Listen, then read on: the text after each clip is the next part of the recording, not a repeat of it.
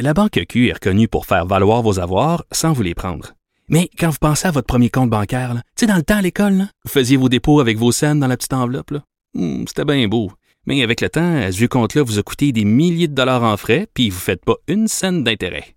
Avec la Banque Q, vous obtenez des intérêts élevés et aucun frais sur vos services bancaires courants.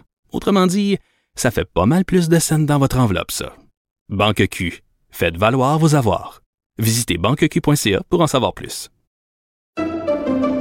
Pendant que votre attention est centrée sur vos urgences du matin, vos réunions d'affaires du midi, votre retour à la maison ou votre emploi du soir, celle de Desjardins Entreprises est centrée sur plus de 400 000 entreprises à toute heure du jour. Grâce à notre connaissance des secteurs d'activité et à notre accompagnement spécialisé, nous aidons les entrepreneurs à relever chaque défi pour qu'ils puissent rester centrés sur ce qui compte, le développement de leur entreprise.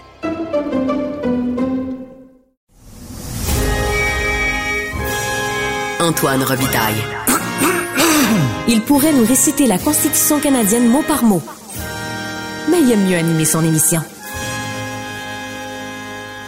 Un ancien rédacteur de discours de François Legault, devenu historien célèbre du Québec et au Québec, Éric Bédard, dresse le portrait étoffé de François Legault dans la dernière livraison de la revue L'Inconvénient et à la veille de la campagne électorale où ce politicien vogue vers une réélection presque assurée. C'est un texte farouchement intéressant et qui tombe à point nommé. Éric Bédard est au bout du fil. Bonjour Éric. Oui, bonjour Antoine. Commençons par la révélation de ton texte, Éric. Comme ça, à la veille de fonder la CAQ, euh, ça devait être en 2010. François Legault a affirmé qu'il a songé vraiment là, à devenir chef du Parti libéral du Québec?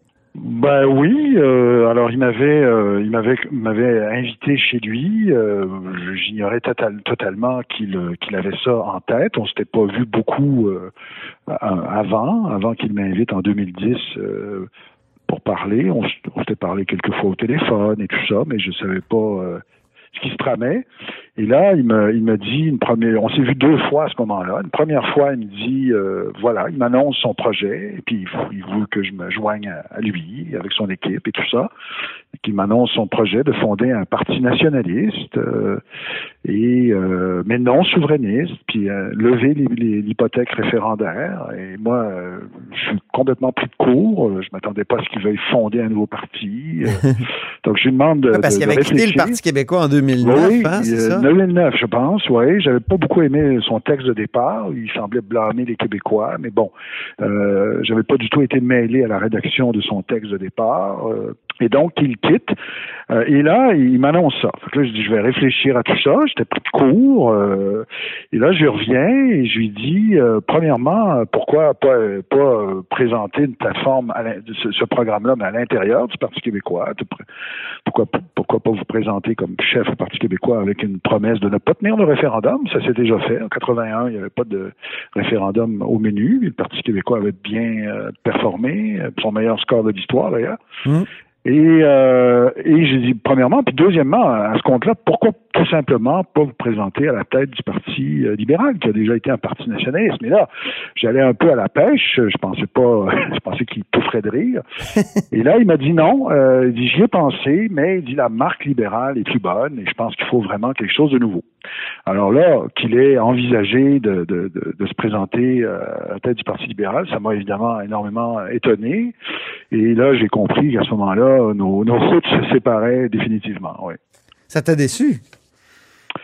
Ben, déçu, ça m'a surpris. Ça m'a énormément surpris. En même temps, avec le recul, euh, c'est un homme qui n'arrête pas de dire qu'il est pragmatique. Alors peut-être que de façon très pragmatique, en, en homme d'affaires, euh, qui, qui, lance une nouvelle, qui veut lancer quelque chose. Il a évalué toutes les hypothèses, euh, notamment celle-là. Alors c'est peut-être non, c'est peut-être pas si surprenant qu'il a après coup quand on y pense, mais c'est ça. C'est un homme pragmatique. Donc c'est pas juste euh, se présenter, c'est pour devenir chef. Ben, c'est ça que je lui ai demandé. Je lui ai dit à ce, à ce compte-là, pourquoi pas se présenter comme chef? C'est ça. Et il m'a dit, il m'a dit, j'y ai pensé, mais je pense que la marque libérale n'est plus bonne. Donc là aussi, une, une réponse d'un homme d'affaires, d'un entrepreneur. La marque est plus bonne. Donc, euh, du marketing, finalement. Et euh, donc, voilà, il m'a pas dit, euh, c'est impossible, les idées, il m'a pas, il, il, il a dit non. Alors voilà. Donc, à ce moment-là, je dis bon, ben bonne chance. Et euh, j'étais un peu sous, sous, le choc, un peu surpris. J'ai souhaité bonne chance. Et depuis ce temps-là, ben, on n'a jamais eu de, de, contact. Il a poursuivi, il a développé et, avec les résultats qu'on connaît. Dans le texte de l'inconvénient, Eric, euh, tu racontes ton expérience. Une expérience qui t'a pas mal déplu. Mais il faut dire, il faut dire, quand tu parles de François Legault dans cette, euh, dans ce texte-là, euh, c'est pas un pamphlet, là. Non, c'est pas du tout euh, un portrait à charge. Hein. Je voudrais pas que les gens pensent que je, règle mes comptes. pas du tout. Au contraire, j'ai beaucoup de beaucoup de respect. Euh, j'ai été très. Euh, ça a été une expérience qui a duré trois ans. Été rédacteur de discours, mais pas à temps plein. Je, je précise. Je faisais mon doctorat. Et à côté de mon doctorat, ben, j'écrivais pour lui des discours, des discours, je dirais, de politique générale mais ça m'a permis de, de, de, comprendre comment il pensait, comment il voyait les choses. J'avais beaucoup de points en commun. Il y avait beaucoup de choses qui me plaisaient beaucoup à ce moment-là. Il mm-hmm. était très euh, préoccupé par l'équité entre les générations. Il était ministre de la, de la jeunesse et de l'éducation et de la jeunesse. Et donc, euh, il était très critique là, de cette tendance de l'État québécois à tout mettre l'argent en santé. Oui. Il voyait ça venir, il, craignait le, il disait avec le vieillissement de la population, ça, ça risque d'être encore pire. Alors donc il y a beaucoup de choses que j'ai vues dans cet homme, euh, qui, qui est un homme euh, qui est capable d'indignation, qui euh, et, donc j'ai pu voir à la fois, j'ai pu mieux comprendre sa pensée, que j'essaie d'exposer dans mon texte, parce qu'en en fait, c'est un texte, je trouve qu'on n'en écrit pas assez des, des, des euh, les gens qui ont été proches d'un homme politique, d'une femme politique, euh, écrivent au Québec, en tout cas, assez peu souvent ce genre de texte. Après, avec le recul, là, ça fait 20 ans. Là, alors, je pense que le devoir de réserve, là, c'est, ça fait 20 ans de ça. Mais en même temps, comme je tiens un journal, je suis allé, allé lire dans mon journal ce que j'écrivais à ce moment-là sur ce qui m'inspirait, puis comment ça se passait. Et puis, euh, je voulais, euh, dans le fond, un peu faire comprendre, donner des clés de lecture au public euh, sur comment comment pense François Legault, comment il voit les choses, et, et aussi certains traits de sa personnalité, peut-être, oui. C'est pas un homme de droite, tu l'exposes assez clairement.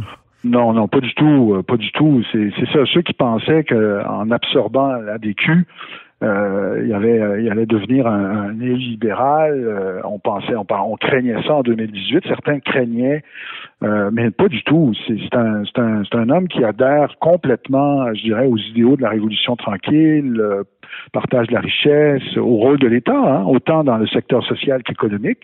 Il y croit, mais tout ce qu'il croit, ce qu'il croit en même temps, c'est que c'est mal, c'est mal géré, qu'il faut euh, il faut améliorer la gestion. C'est, il vient de là. Il vient, il vient de là. C'est un homme d'affaires, c'est un mm. homme euh, de résultats. Donc, en gros, il y a, hein, comme je dis, le moteur, le moteur fonctionne. Euh, c'est-à-dire le moteur, il faut pas le changer, mais il faut, il faut revoir la mécanique. mais en gros. D'ailleurs, c'est le titre de ton texte, François Legault, le manager. Oui, c'est ça. C'est, un gestionnaire d'abord et avant tout qui s'intéresse au processus. C'est ça, exact, exact plus qu'aux idées, plus qu'au fond. Euh, c'est pour ça, il, appelle ça pragmatisme, mais, mais au fond, c'est qu'il dit, moi, je suis un pragmatique, je suis un bon gestionnaire, et puis je veux, je veux réformer l'État pour faire en sorte que les bons gestionnaires soient récompensés, que les mauvais soient peut-être euh, congédiés, ou qu'on redonne des primes à, ceux qui ont qui, qui, innovent, mais, mais ça tourne autour de ça, son idée d'un Québec euh, fort, c'est-à-dire un Québec bien géré, il croit qu'il a les compétences parce qu'il a ce, parcours dans, le privé. Et un Québec plus prospère, évidemment, ça aussi, c'est un de ses mantras, d'attirer des, bons emplois, il le dit souvent.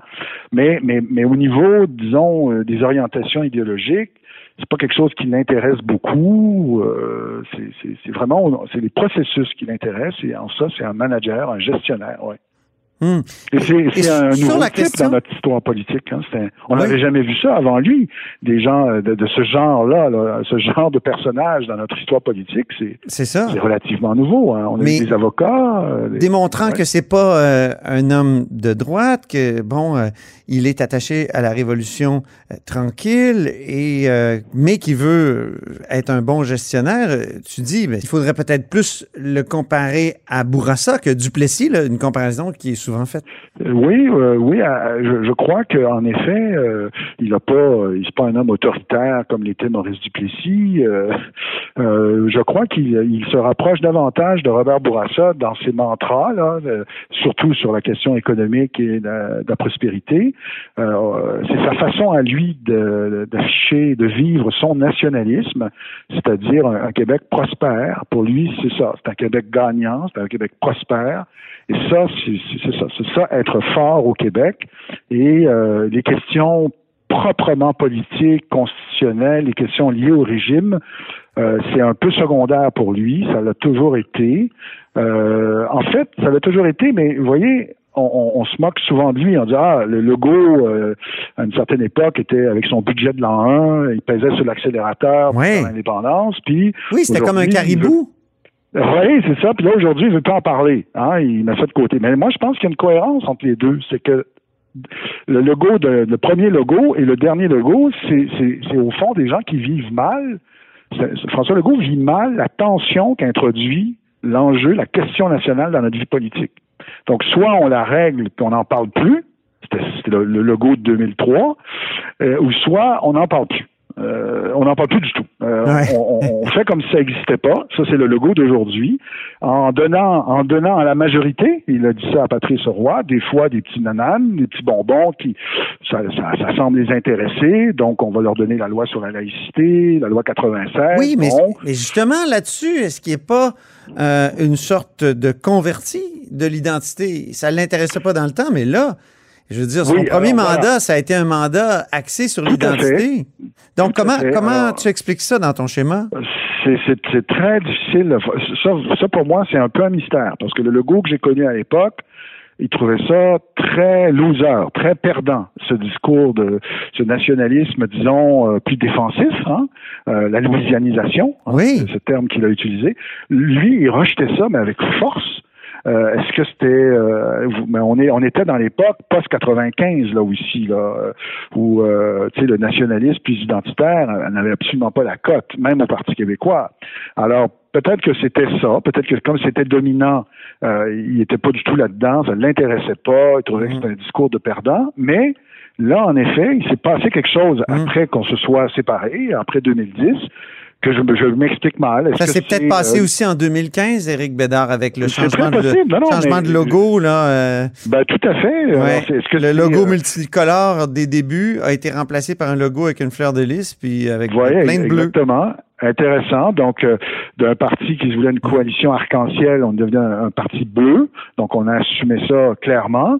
Donc, est-ce qu'il y a eu une conversion après, après avoir fait des lectures avec des conseillers? C'est très possible. Est-ce qu'il y a une dose d'opportunisme? Ça se peut aussi. Oui, c'est une opportunisme? Est-ce que c'est un opportunisme ou un vrai converti? En, tout cas, on peut pas nier que si on prend un, terme managérial, que ça a été bien payant. oui, en effet, en effet. Merci énormément, euh, Éric Bédard. Je rappelle que tu es historien, professeur à la télé-université et que le texte François Legault, manager, paraît dans la dernière livraison de la revue L'Inconvénient. Et c'est ainsi que se termine la hausse sur l'autobus en ce, début de saison. Merci beaucoup d'avoir été là. Et puis, n'hésitez surtout pas à diffuser vos segments préférés sur vos réseaux. Ça, c'est la fonction partage. Et je vous dis à demain. Antoine Robitaille.